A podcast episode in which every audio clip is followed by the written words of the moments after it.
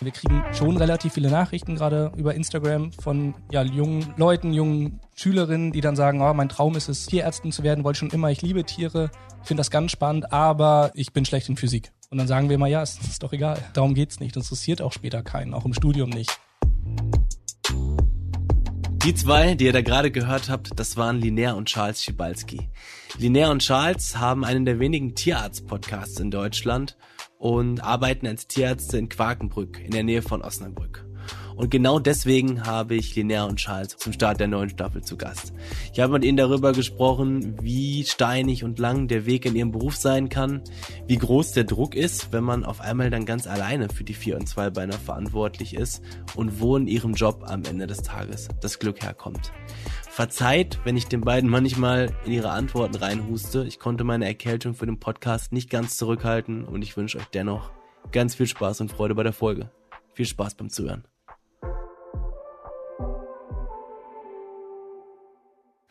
Linnea, Charles, ich freue mich, dass ihr da seid. Wir haben gerade schon mal kurz reingehört in euren Podcast, den Tierarzt Talk. Wie kamt ihr auf die Idee, einmal die Woche einen Podcast über eure Arbeit zu machen? Äh, moin Florian, vielen Moin. Dank äh, für die Einladung. Das Quietschen, was du jetzt schon gehört hast, ist unser Hund. Äh, also die wird hin und wieder mal hier Spielzeug reinbringen. Das, wir entschuldigen uns im Vorhinein. Sehr gut. Warum haben wir uns entschieden, einmal die Woche noch mehr über Tiermedizin zu reden, als wir eh den ganzen Tag tun? Ganz einfach. Es ist ein sehr spannender Bereich mit ja sehr vielen Dingen, die man erklären kann. Und wir haben ja unsere ja, Instagram-Seite aufgebaut, wo wir das auch versuchen, aber das ist natürlich sehr begrenzt. Also zeichentechnisch auf 2200 Zeichen geht nun mal nur so und so viel Information. Und irgendwann haben wir gemerkt, eigentlich brauchen wir mehr Platz, mehr Raum.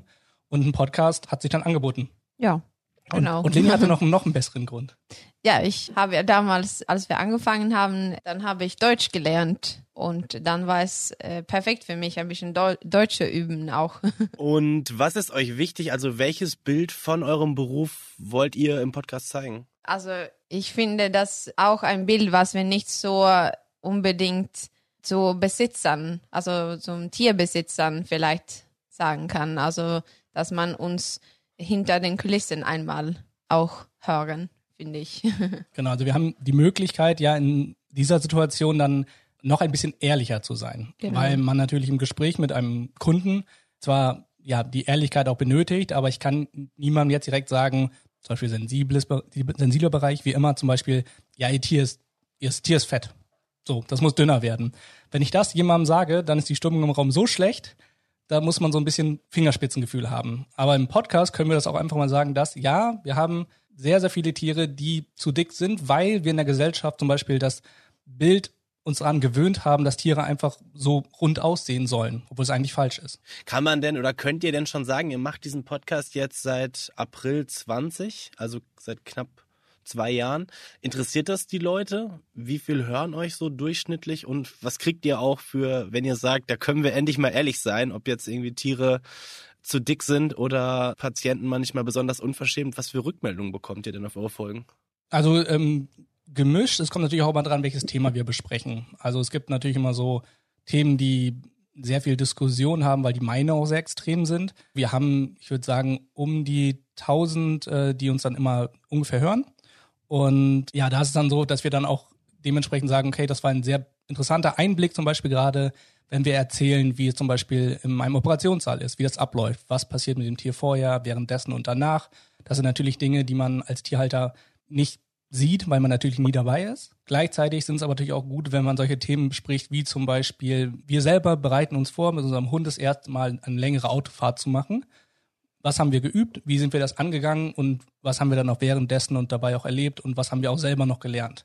Das ist dann natürlich sehr aus dem sehr realen Leben gegriffen und da sind die Leute sehr dankbar. Was Leute schwieriger finden, ist ja so, ein, so eine Lehrergeschichte, dass wir sagen, okay, wir erzählen jetzt die und die Krankheit im medizinischen Sinne. Das ist bestimmt interessant für andere Ärzte, aber eben ein bisschen, naja, zu trocken für die meisten Tierhalter. Ja, und manche Themen, zum Beispiel wie, ja, Kastration oder so, das ist auch so etwas, was wir vielleicht eine professionelle Meinung haben und eine persönliche Meinung. Und das besprechen wir auch. Und da, klar, da geht die Diskussion los auf jeden Fall, weil da hat ganz viele Menschen viele Meinungen dazu. Um noch so ein bisschen mehr zu verstehen, was euch in diesem Beruf geführt hat, ergründen wir sozusagen noch mal so ein bisschen euer Studium auch. Ihr habt euch ja beide während des Studiums kennengelernt. Ihr habt in Kaunas in Litauen studiert. Und ja, wie kann man das sagen? Habt ihr das wegen des Abischnitts gemacht? Also seid ihr das, was man klassischerweise irgendwie als NC-Flüchtlinge bezeichnen würde? Oder warum habt ihr ausgerechnet Litauen gewählt? Und ja, wie teuer war das Studium da vielleicht auch? Also ich bin wirklich richtiger NC-Flüchtling. das kann man wirklich so sagen. Ja, der NC ist ja extrem hoch. Äh, Medizin, aber Tiermedizin auch, liegt immer irgendwo bei 1,0, 1,2 irgendwo. Ich weiß jetzt nicht, wo der dieses Jahr aktuell liegt, aber da bewegt sich das immer. Tatsächlich ist der Numerus Clausus für viele Menschen, die Tiermedizin studieren wollen, eine große Hürde. Im vergangenen Wintersemester hätte man eine Abiturnote zwischen 1,0 und 1,5 gebraucht, um direkt mit dem Studium starten zu können. Hinzu kommt, dass es in Deutschland nur fünf staatliche Hochschulen gibt, die Tiermedizin überhaupt anbieten. Das macht die Nachfrage noch größer. Also man muss einfach extrem gut sein. Und ähm, das habe ich selber nicht geschafft oder früh schon gemerkt, na, wahrscheinlich mich so anstrengen, um das zu erreichen. Darauf habe ich dann doch nicht so viel Lust und habe lieber gegrillt und über Mädchen nachgedacht. Was hattest du für ein Abi, Charles? Ja, ähm, 2,7. also weit weg von dem, was man braucht. Und da Aha. wusste ich dann natürlich relativ schnell, aber ich wusste das auch schon früh, dass es eben die Möglichkeit des Auslandsstudiums gibt und dass ich diesen Weg wählen möchte. Und ähm, ich war dann kurz in Budapest, habe da studiert, weil man da auf Deutsch studieren konnte. Und dann habe ich aber auch von Litauen gehört, auf Englisch und mit die kleineren Jahrgängen. Und dann bin ich da hingegangen. Genau, und Linja in Schweden ähnliches Problem. Ja, und da in Schweden kann man auch die besten Noten haben überhaupt. Die Linja und, hatte, äh, möchte, also muss ich nee. noch einwerfen, doch. okay, also es war okay, meine Noten, aber es ist trotzdem schwer, weil es gibt trotzdem nicht genug Plätze für alle, die gute Noten haben. Und deswegen dachte ich, ja, dann habe ich keine Lust, äh, Jahre zu warten, bis ich einen Platz kriege und dann versuche ich einfach irgendwo anders. Ja, das hat ja auch gut geklappt. Der Unterschied ist eben ja in Deutschland, ja, gibt es fünf Unis und ja keine Studiengebühren, wie ja nirgendwo in Deutschland. Und in Litauen ist es so, dass man da dann ein bisschen mehr so privatschulmäßig was hat als internationale Studenten. Um Tiermedizin im Ausland zu studieren, findet man im Netz mehrere Agenturen. Sie verweisen auf NC-freie Studienmöglichkeiten in Rumänien, Polen oder auch Spanien und häufig bieten sie die Vermittlung auch für andere Fächer an, zum Beispiel Humanmedizin oder Zahnmedizin. In Kaunas, wo auch Linnea und Charles studiert haben, wird das Studium auf Englisch angeboten. Es gibt 20 Plätze. Der harte Notendruck wird hier auch über die Studiengebühren umgangen. Sie liegen zwischen 8.000 und 10.000 Euro pro Jahr. Seid ihr denn, äh, oder war für euch denn schon sehr früh klar, dass ihr Tierärzte werden wollt? Ja, für mich schon, als ich ein Kind war. Ich komme, also meine Eltern wohnen auf dem Land und äh, ich war immer dabei mit Tieren und Tierenbehandlung und so. Und äh, da habe ich früh, ganz früh angefangen und dann wüsste ich schon sofort. Damals wollte ich aber mit Großtieren arbeiten, also mit Pferden und Rinder und so. Aber jetzt arbeite ich doch mit Kleintieren. Und bei dir, Charles? Also du hast ja eine ganz besondere familiäre Prägung, kann man sagen. Ja, genau. Also ich bin in eine ja, Tierarztfamilie reingeboren worden. Mein Großvater war Tierarzt, mein Vater ist Tierarzt und ja, da blieb nicht viel anderes übrig. Aber eigentlich war es so, dass meine Eltern eher gesagt haben, oh, mach was anderes. Du siehst ja, wie das, wie das so ist. Und ja, ich habe meine ganze Kindheit oder eigentlich mein ganzes Leben irgendwie immer inmitten von der Tierarztpraxis verbracht. Also es gibt Fotos von mir lange, lange her. Das war auch noch anders mit der Hygiene, würde ich sagen, im OP. Da sieht man äh, meinen Vater am Operieren und wie ich auf so einem Hocker, hier diese typischen so Putzhocker oder ich muss oben irgendwo an den Schrank kommen, die man so hat, auf so einem Tritt, dass ich da stehe und äh, ganz interessiert mir die Katze angucke, die da auf dem Tisch liegt und operiert wird. Da habe ich äh, früh viel gesehen und, glaube ich, gemerkt, dass der Bereich wird's dann trotzdem. Das, was sie erzählt, das zeigt ja auch, ich sag mal, ein, ein, Problem. Also das Problem, wie schwer es in Deutschland zu sein scheint, einen Studienplatz für Tiermedizin zu bekommen. Charles, du hast es ja eben schon gesagt, es gibt nur fünf staatliche Hochschulen, wo man in Deutschland Tiermedizin studieren kann. Würdet ihr nochmal nach Litauen gehen und was würdet ihr vor allem Leuten raten, die hier in Deutschland keinen Studienplatz bekommen? Ich würde es immer noch mal machen. Also ich würde vielleicht sogar, wenn ich einen Platz in Schweden kriegen würde jetzt, würde ich trotzdem im Ausland studieren, weil ja, ich finde einfach, dass man lernt so viel nicht nur über Tiermedizin, aber auch über sich selber, weil ja, ich war ja damals 18 und ja, das äh, war wirklich richtig gut für mich auf jeden Fall, also für meine Entwicklung und so. Und das würde ich immer empfehlen. Also würde ich auf jeden Fall auch machen. Gerade für die eigene Entwicklung ist es wahnsinnig hilfreich, ins Ausland zu gehen. Gerade in vielleicht auch ein etwas anderes Ausland. Also wenn ich jetzt nach Italien gehe oder vielleicht nach Spanien, ist das sehr ähnlich oder Schweden. Da ist der Ablauf eben sehr ähnlich, wie es in Deutschland auch ist. Aber zum Beispiel in Litauen, man kann die Sprache nicht. Die meisten, die dort sind, können auch kein Englisch. Das heißt, da wird schon mal spannend, wenn man jetzt kein Russisch spricht. Und gleichzeitig ist es so, dass einem auch eigentlich niemand helfen kann. Also man kann seine eigenen Eltern anrufen und sagen, ja, ich habe diese und diese Problematik und die sagen einem, tut mir leid, ich, das weiß ich auch nicht, wie man das in Litauen löst. Das muss ich jetzt selber rausfinden. Und das ist im ersten Jahr, das war bei Linja, glaube ich, sehr ähnlich wie bei mir, das war sehr hart, weil man A, sich an sehr schwieriges Studium erstmal irgendwie gewöhnen muss und das dann merkt, dass es doch was ganz anderes ist, als zur Schule zu gehen. Und gleichzeitig muss man irgendwie seinen Alltag auch hinkriegen. Klamotten waschen. Ja, genau, das, das schon. Oder wie in Litauen hatten wir auch mal drei Monate, da hatten wir einfach, ja, wir hatten kein warmes Wasser und die Heizung hat nicht funktioniert. Mhm. Und jedes Mal, wenn man den Elektriker mhm. angerufen hat, hat er gesagt, ich, oh, ich komme morgen. Und der kam dann einfach gar nicht. so. Das ist in dem Moment relativ hart, aber im Nachhinein merkt man dann schnell, man wird schnell erwachsen. Das heißt, nicht nur das Leben war vielleicht ein Stück fordernder, sondern auch, das habt ihr ja beide auch gerade schon übereinstimmend gesagt, das Studium als solches war einfach schon extrem fordernd. Was macht das denn oder was macht es denn in euren Augen so anspruchsvoll und wie habt ihr das ganz speziell für euch wahrgenommen? Also was waren die Momente im Studium, an die ihr euch noch erinnert? Also ich glaube, es ist die Menge an Stoff, die man lernen muss. Es ist sehr viel auswendig lernen. Gerade in den ersten Jahren, es hat nicht so viel mit logischen Decken zu tun, wie man sich das wohl so wünschen würde, wo man sich dann Sachen einfach logisch erarbeiten kann, sondern es ist wirklich viel faktisches Auswendiglernen und das dann bücherweise. Und das klingt jetzt, jetzt im Nachhinein, oder wenn man das so sagt, klingt das wie so eine unmögliche Aufgabe. Aber man wird da zwar ins kalte Wasser geworfen, aber dann so schrittweise rangeführt. Im ersten Semester denkt man, es ist unmöglich. Wie soll ich das alles lernen? Dann schafft man das irgendwie. Und wenn man dann aber im dritten, vierten Jahr ist und zurückguckt, dann denkt man sich, ja gut, das im ersten Jahr war ja wirklich einfach, weil was, was wir jetzt machen, das ist so richtig unmöglich. Aber das Schöne ist, man ist ja auch nicht alleine. Also das ist das, was ich gerade auch selber gemerkt habe im Studium, wenn man versucht, da Kopf durch die Wand, ah, ich mache das allein und ich muss mein Ding so durchziehen, dann wird man es schwer haben. Also wenn man dann aber genug Freunde hat oder Kommilitonen, mit denen man auch gut lernen kann und ja, vielleicht anders als in manchen anderen Studiengängen haben wir uns wirklich sehr viel nur zum Lernen getroffen. Ja, so, und, genau. Und dann wurde aber auch alles zusammen irgendwie leichter.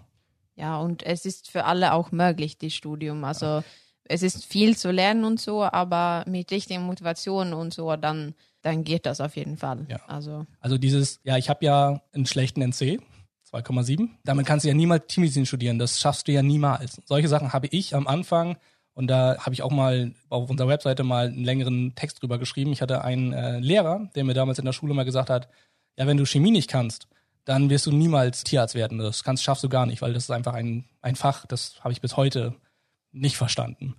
Und ähm, wenn man so 15 ist und es sagt dann eine Respektsperson, ein Lehrer zu einem, dann kann das wahnsinnig demotivierend sein. Gut, dass ich so dickköpfig war und mir gesagt habe, so von dem lasse ich mir dazu gar nichts sagen.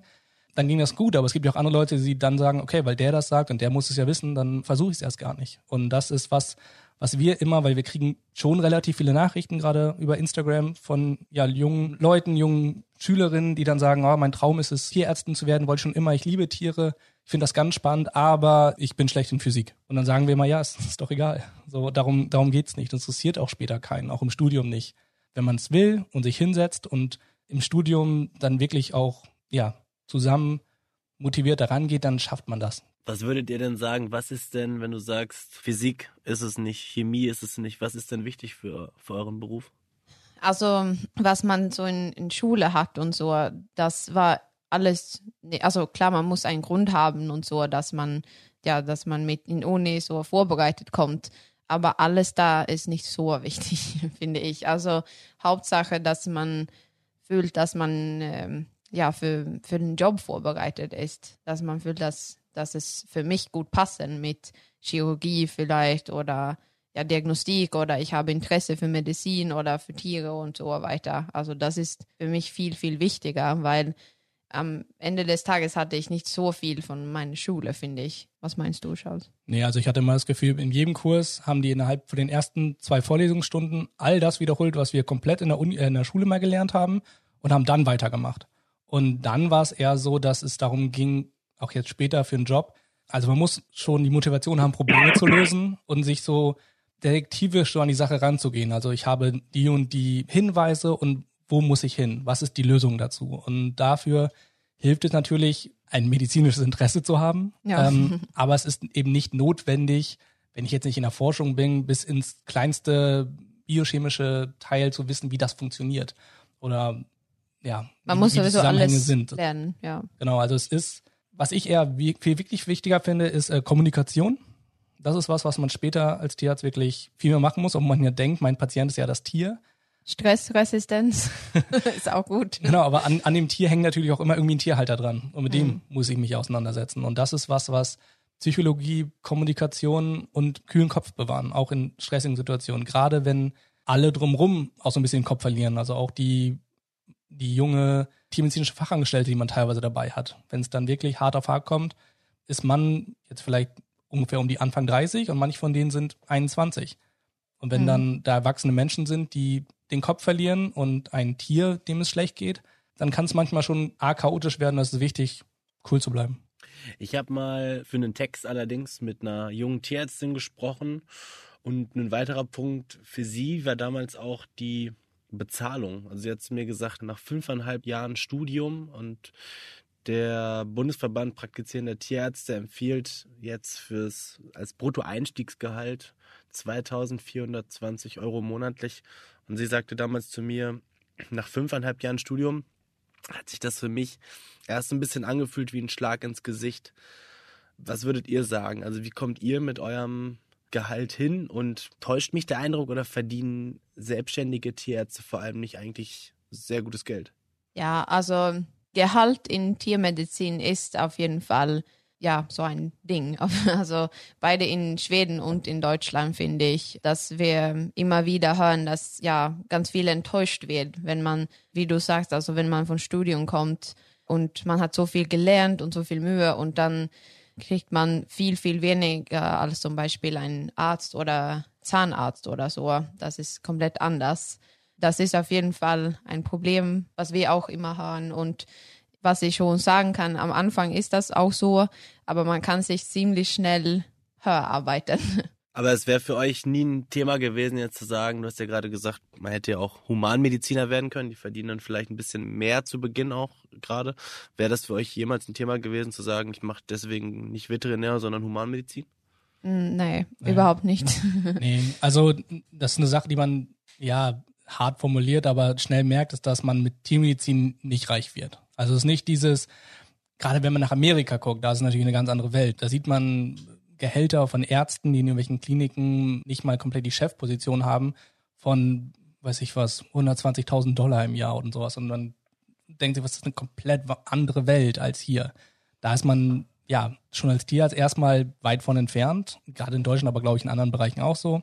Dann ist es aber natürlich so wirklich, es ist viel nach Motivation und ja, so Fähigkeit. Also klar, ein Fachtierarzt bringt einem später natürlich auch noch mehr. Aber wenn man ein Angestelltenverhältnis hat und dann aber auch zeigt, ich kann diesen Bereich kann ich sehr gut oder hier bin ich sehr, sehr motiviert oder ich kann etwas bieten, was in dieser Praxis kein anderer kann oder bin bereit, einen Bereich zu füllen, den bisher noch keiner gemacht hat, dann wird das auch honoriert. Dabei muss man aber natürlich so ein bisschen ähm, Gesprächstalent haben, um sich da auch seinen Standpunkt zu halten. Also viele, gerade junge Tierärzte lassen sich ja, meiner Meinung nach, wie ich das so mitkriege, auch manchmal ein bisschen abfrühstücken. Man muss sich schon ein bisschen durchsetzen, glaube ich. Also und ja, ich, ich glaube auch, wie du sagst, also ganz viele, die denken, ich mache so ein gutes Arbeit und alles und dann kriege ich auch mehr Geld, aber so ist das nicht unbedingt. Also damit man diese Leidenschaft, die ihr für euren Beruf, die ihr ja zum einen ausdrückt, von der ihr aber auch gerade auch schon gesprochen habt, damit man die noch so ein bisschen besser verstehen kann, könnt ihr vielleicht mal ganz konkret beschreiben, was das für euch vielleicht damals auch für ein Gefühl war, als ihr das erste Mal so gedacht habt, okay, krass, ich habe, glaube ich, gerade einem Tier das erste Mal so, so richtig weitergeholfen. Erinnert ihr euch noch dran?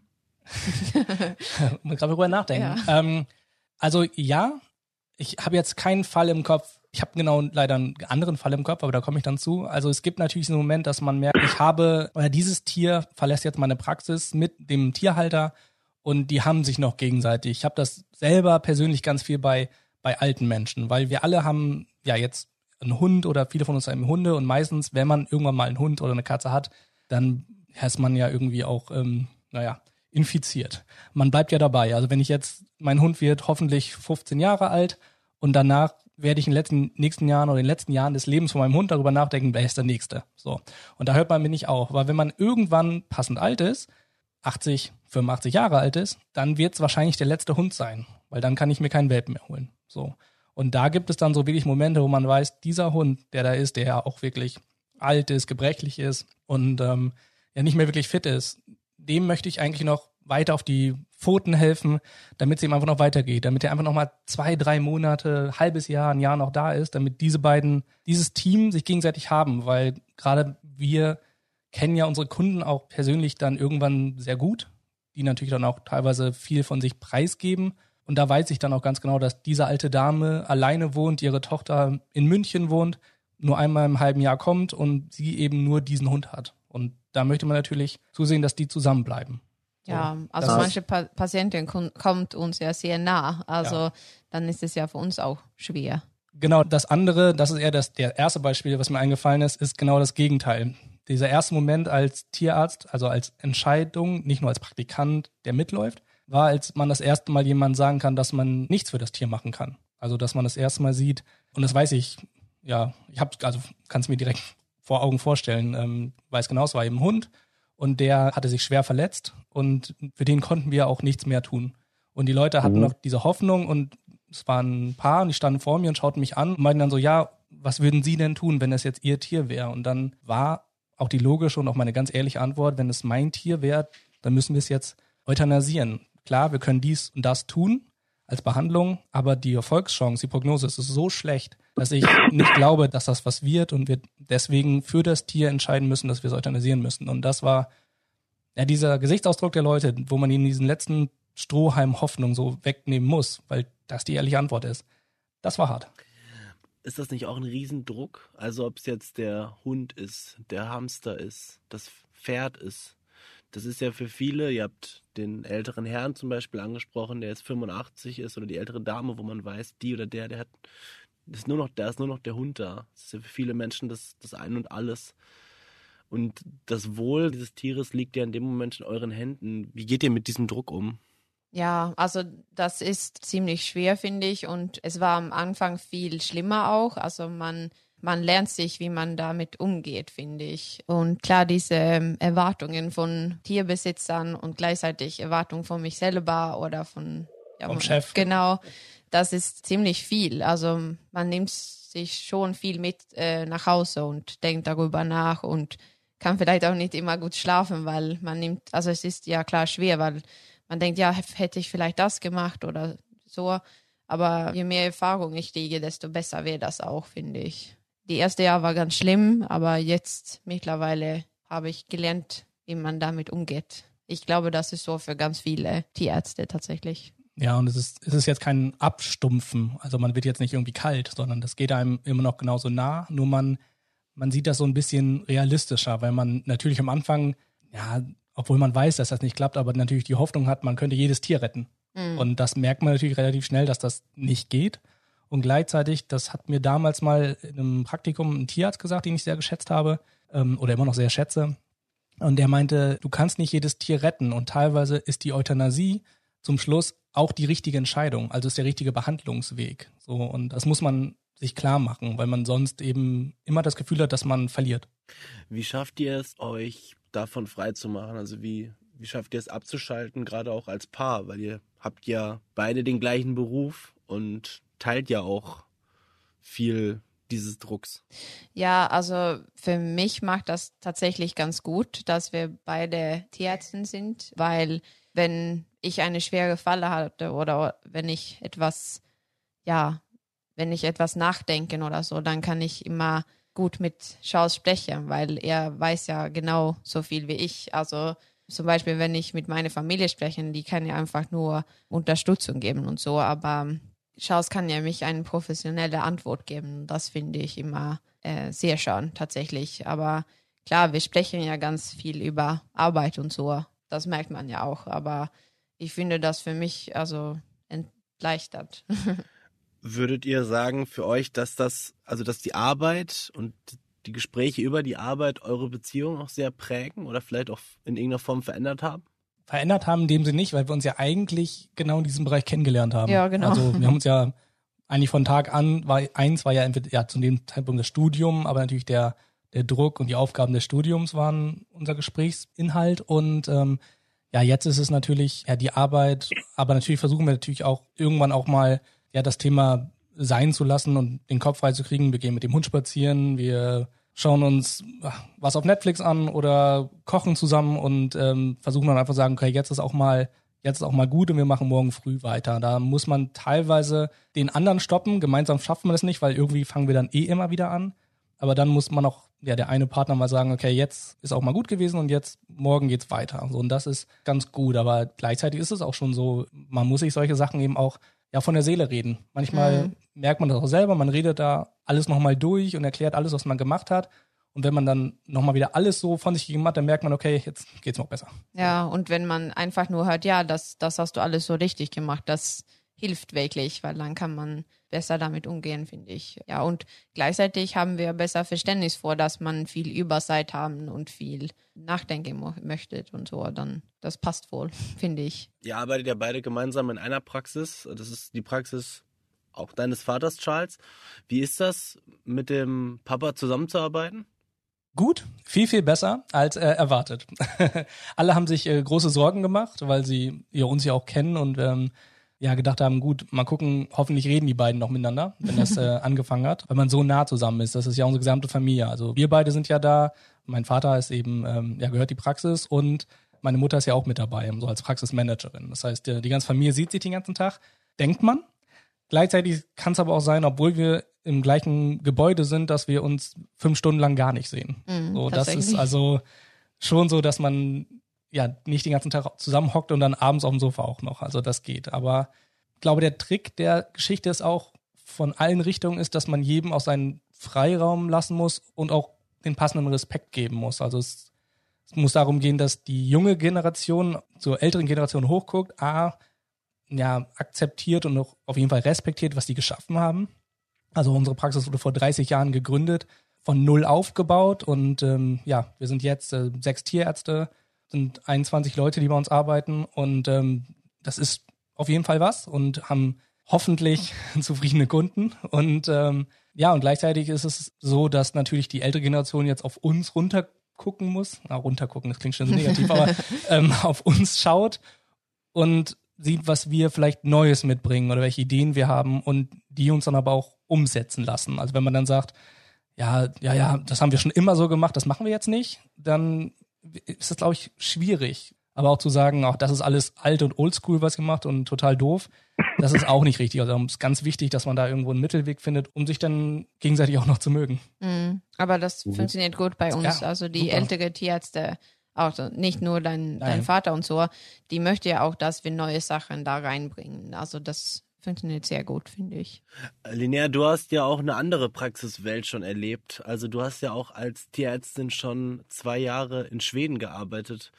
Was läuft dort anders? Also hat man da, behandelt man da andere Tiere? Hat man da auch mal einen Elch auf einem Behandlungstisch? Oder haben die Leute dort andere Ansprüche? Erzähl mal. Also insgesamt ist das ganz ähnlich, muss ich sagen. Ich, ich habe ähm, eine Zwischenfrage. Den Elch. Kriegt ja. ihr den auch durch die Tür? Äh, nein, noch nicht. habe ich noch nicht erlebt. nee, also ich habe auch damals in eine ziemlich große Klinik gearbeitet mit nur Kleintiere. Und klar ist das anders als was ich jetzt mache, weil jetzt arbeite ich ja auch in eine Praxis. Deswegen ist das ein bisschen schwer zu vergleichen. Aber also in Schweden ist es ein bisschen anders verteilt mit ähm, Helferin und Tierarzt. Also da habe ich zum Beispiel nicht Blut genommen oder Zugang gelegt oder so. Und als ich dann hier kam, dann war das ganz neu für mich, weil das hat ja immer die Helferin da gemacht und hier musste ich das selber. So, das war anders, aber das kann ja auch den Unterschied zwischen Klinik und Praxis sein, denke ich mal.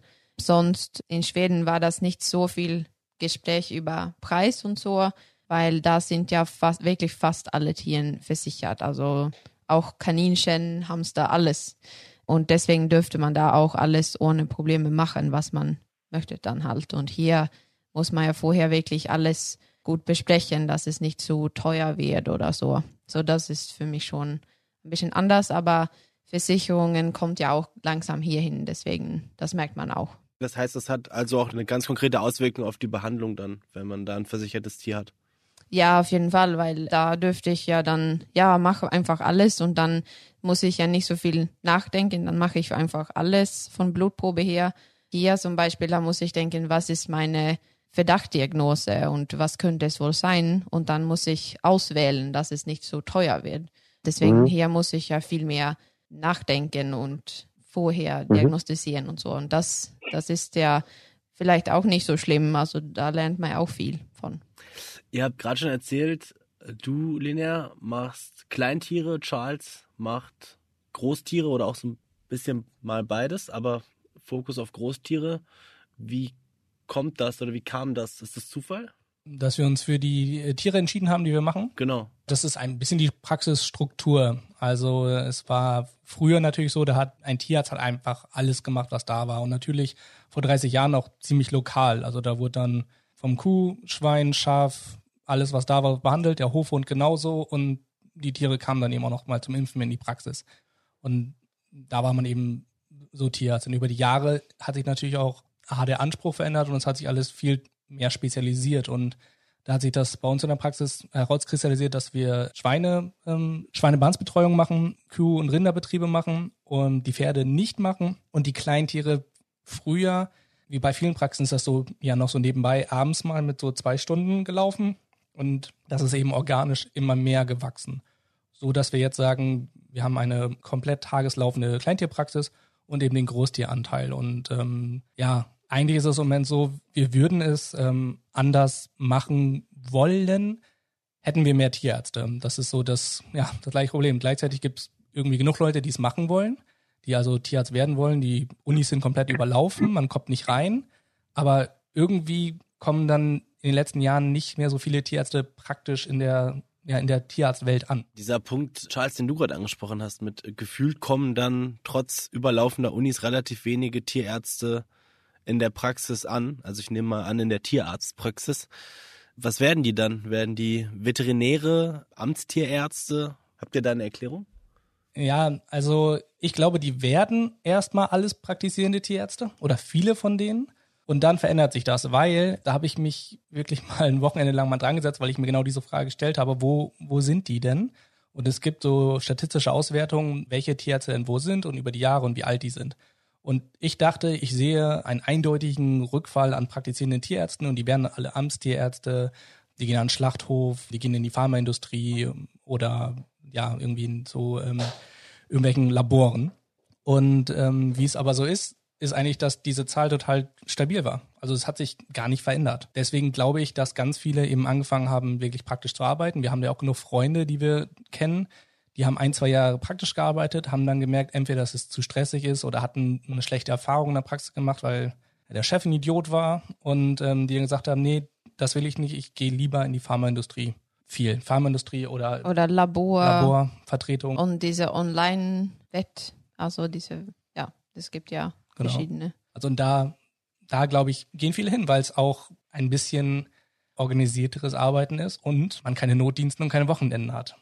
Work-Life-Balance ist eben extrem wichtig. Und wie früher die Tierärzte, da kennen wir ja genug alte Tierärzte, die ja heute immer noch so arbeiten, die hören einfach nicht auf. Also die fangen morgens an und mhm. ähm, arbeiten dann zwei Tage lang durch, gefühlt. Mhm. Ja. Übertrieben gesagt. Mhm. Und das ist aber was, was jetzt auch ja junge Tierärzte logischerweise heute sagen, so, das kann es ja nicht nur ausmachen. Da muss es ja einen Zwischenweg geben. Ist man als Tierarzt, als Tierärztin eigentlich so ein Kinderheld? Klar, wir haben eben schon über diesen Druck gesprochen, aber ist, ist da nicht auch ganz viel Dankbarkeit? Ja, auf jeden Fall. Also mehr Dankbarkeit, würde ich sagen. Die Problem ist nur, dass man behalten ja nur die schlechten Sachen im Kopf. Ja, das, so sind ja eigentlich Menschen leider. Aber wir haben ja viel mehr, die dankbar sind auf jeden Fall. Und wir haben ja auch die ganze Wartezimmer. Okay, das ist ein bisschen viel, aber wir haben ganz viele so Fotos von, von Tieren und Dankkarten und man kriegt ganz oft Süßigkeiten und so. Also da sind ganz viele auch sehr, sehr dankbar, finde ich. Ja, auf jeden Fall. Und die, ja, die Kinder, die gucken einen schon immer mit, mit großen und äh, erstaunten Augen an. Und das Schöne ist aber, dass man den so auch so, wenn man dann Zeit hat und sich so einen Moment auch Zeit nimmt, dann kann man den so wahnsinnig schöne Momente schaffen. Also wenn es jetzt um eine Impfung geht, also wir haben jetzt hier kein wahnsinnig krankes Tier, wo wir eine große Problematik haben und ja auch Stress haben, sondern man kann sagen, man nimmt das Stethoskop, steckt das in die Ohren vom Kind und sagt mal hier, hör, hör dir mal das Herz an. So klingt das, sowas. Und dann steht da so ein, so ein kleines Mädchen mit ihren Zöpfen und guckt dich mit ganz großen Augen an und ist komplett begeistert. Und wenn ihr dann noch danach, weiß ich was, äh, das Stethoskop noch in der Hand hält und sie sich selber auch noch abhören kann, dann äh, ist die, kommt die das nächste Mal schon sehr glücklich wieder in den Raum rein. Also das finde ich immer, das macht dann Spaß. So, und die Zeit versucht man sich trotz der vollen Tage dann aber auch zu nehmen, weil man genau weiß, sowas behalten die Kinder. Ja. Das sind ganz wunderbare Worte zum Abschluss. Linnea, Charles, vielen Dank, dass ihr hier im Podcast zu Gast wart und uns so offen über euren Beruf erzählt habt. Dankeschön, dass ihr da wart. Wir danken auch. Ja, vielen, vielen Dank. Es war, es war sehr schön und wir hoffen, wir konnten trotzdem ein, ein positives Bild von diesem ja. Job machen, weil es ist wirklich, ja, dieses Traumberuf Tierarzt, das ist es schon. Der ist ganz anders, als man es geträumt hat, aber wir könnten uns, glaube ich, nicht vorstellen, irgendwas anderes zu machen. Nee. Wir hatten hier, glaube ich, heute mit Linnea und Charles zwei Tierärzte im Podcast, die mit großer Leidenschaft von ihrem Beruf erzählen konnten, aber auch sehr ehrlich geschildert haben, wie hart und wie steinig nicht nur der Berufsalltag, sondern auch der Weg in den Beruf ist. Ich hoffe, ihr hattet viel Freude beim Zuhören, wart gern dabei und ich sage ganz lieben Dank an Mareike Larissa Heinz, Philipp Fackler, Ole Reismann, Olaf Häuser und allen anderen, die an dieser Folge mitgewirkt haben.